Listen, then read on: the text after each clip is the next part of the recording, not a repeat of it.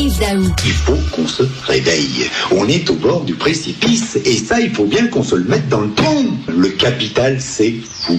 Ah oui, ça, c'est fini. Bon, la société de consommation, c'est foutu. Les, les voitures, les voitures, les voitures, c'est foutu. La cinquième, c'est foutu. Bon, qu'est-ce que c'est la cinquième?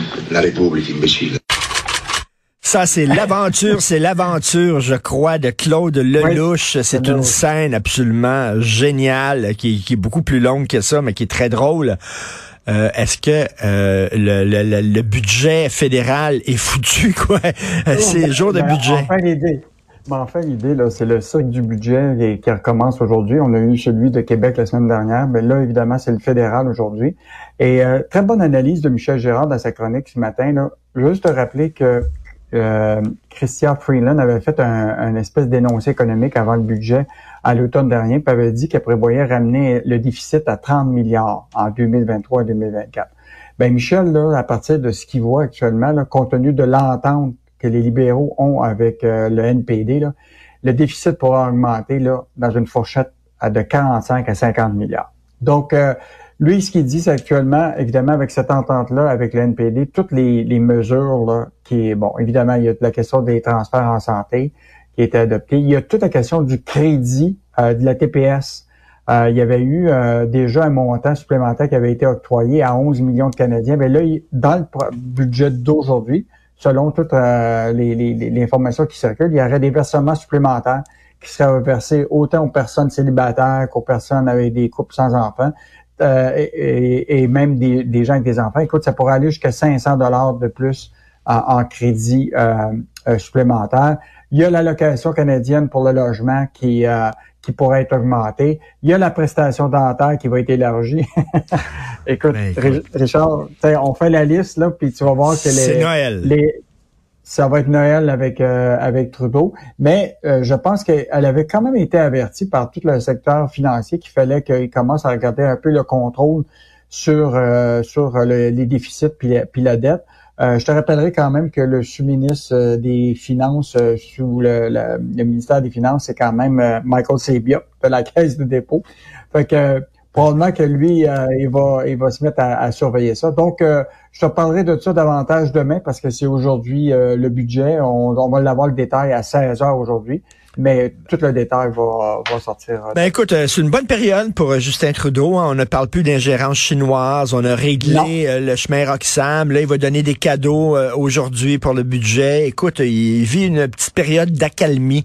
Euh, écoute, euh, forte euh, forte euh, opposition à la hausse de la taxe fédérale sur l'alcool. Ils sont en train de taxer notre alcool. Voyons donc, c'est un produit essentiel, l'alcool.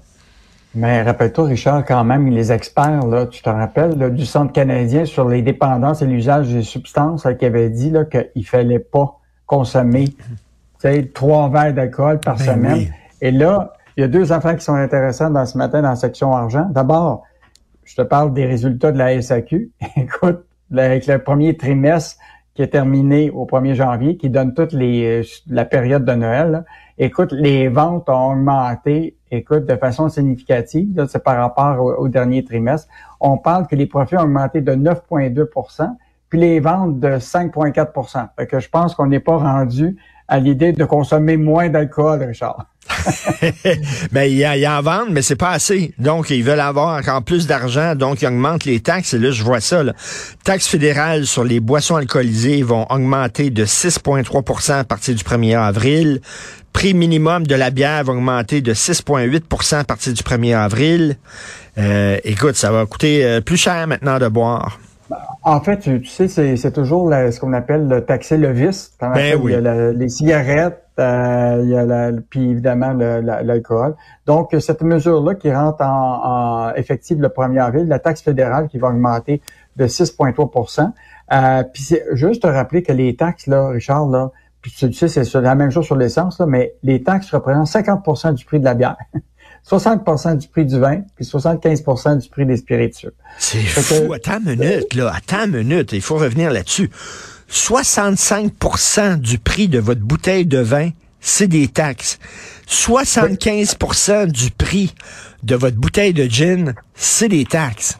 C'est fou. Donc, euh, c'est autrement dit, c'est une façon pour les gouvernements, tu comprends-tu, d'engranger beaucoup de, de, revenus de, de la de, de, la TPS, tout ça, là, compte tenu du fait que évidemment, il y a des consommateurs qui, qui sont là en, grande partie.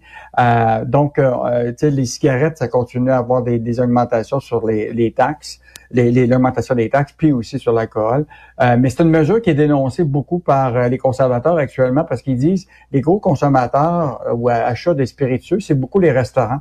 Puis ils estiment actuellement qu'en moyenne, pour ceux là, qui sont des restaurants bien établis, qui font affaire avec, ça pourrait leur représenter 30 000 en moyenne par année de plus à, raison de cette taxe-là. Ben, je suis allé, allé, au restaurant la semaine passée, là, puis j'ai hmm. pris un, verre de vin, OK, là. Euh, puis hmm. pas un grand vin, là. Un vin bien ordinaire, là. Un petit, j'en avais un petit peu dans le verre, c'était pas énorme, là, puis c'était 18 pièces. 18 pièces le verre de vin pour un vin ordinaire, là. Écoute, c'est fou. on souhaite-tu d'apporter notre propre vin au restaurant euh, plus souvent qu'avant? Tu te rappelles, le Saint-Hubert souhaitait ça, puis d'autres. Ben oui. Apporter votre vin quand tu... Fait qu'on pourra faire ça... Euh, dans les ils, disent, ils, disent, ils, disent, les gens, ils chialeront pas parce que bon, c'est du vice, comme tu dis, mais ta minute, là, 75% du prix d'un produit, c'est des taxes. Quel que soit le produit, là, c'est inacceptable. C'est complètement le prix de l'essence, c'est 50 50 presque l'essence. Complètement débile et euh, très rapidement, écoute, le clan des marais en quête d'électricité. Ah ça, Richard, c'est vraiment euh, à, lire ce matin de, sous la plume de trois journalistes, Francis Alain, Martin Jolicoeur puis Marie-Christine Trottier. Tu sais là que euh, j'en ai souvent parlé, là, on a dit qu'au début du siècle, c'était le pétrole, puis tous ceux qui se positionnaient dans le pétrole à l'époque sont devenus les riches de, de, la planète. Mais là, aujourd'hui, la transition énergétique, c'est la course le folle vers se positionner maintenant. Et là, ce qu'on a appris euh, euh, de, de, la recherche qui a été faite par ces journalistes, il y a une firme belge qui est très proche du clan des marais. En fait, c'est une compagnie qui s'appelle euh, justement euh, Énergie TESH2O. Écoute, actuellement, le, un des actionnaires principaux, c'est France Chrétien des Marais et donc euh, très très proche évidemment de, de, la famille. En fait, France Chrétien Desmarais est la fille de l'ex-premier ministre Jean Chrétien, puis elle est l'épouse d'André Desmarais qui est président du Conseil de Power. Et là actuellement, ils se sont inscrits au registre des lobbyistes à Québec pour solliciter le gouvernement pour l'obtention de permis et d'autorisation euh, pour pouvoir lancer des projets dans le domaine des énergies renouvelables.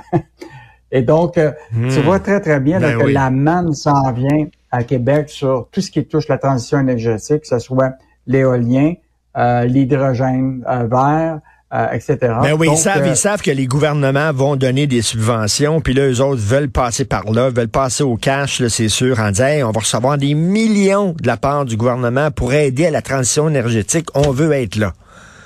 Exactement. Puis euh, notre objectif quand on écrit ça, c'est de s'assurer qu'on voit très très bien ceux qui s'inscrivent au registre de lobbyistes, puis ceux qui veulent profiter, si tu comprends-tu, de tout le système d'aide et de subventions qui va avoir lieu. Et donc, euh, mais aujourd'hui, on voit c'est qui les joueurs qui sont en train de se placer autour d'Hydro-Québec, des transitions énergétiques. Euh, mm-hmm. Et donc, aujourd'hui, on apprend qu'effectivement, les, la famille des marins est extrêmement intéressée par ce secteur. Merci beaucoup, Yves. On se reparle demain. Bonne journée. Salut. Bye.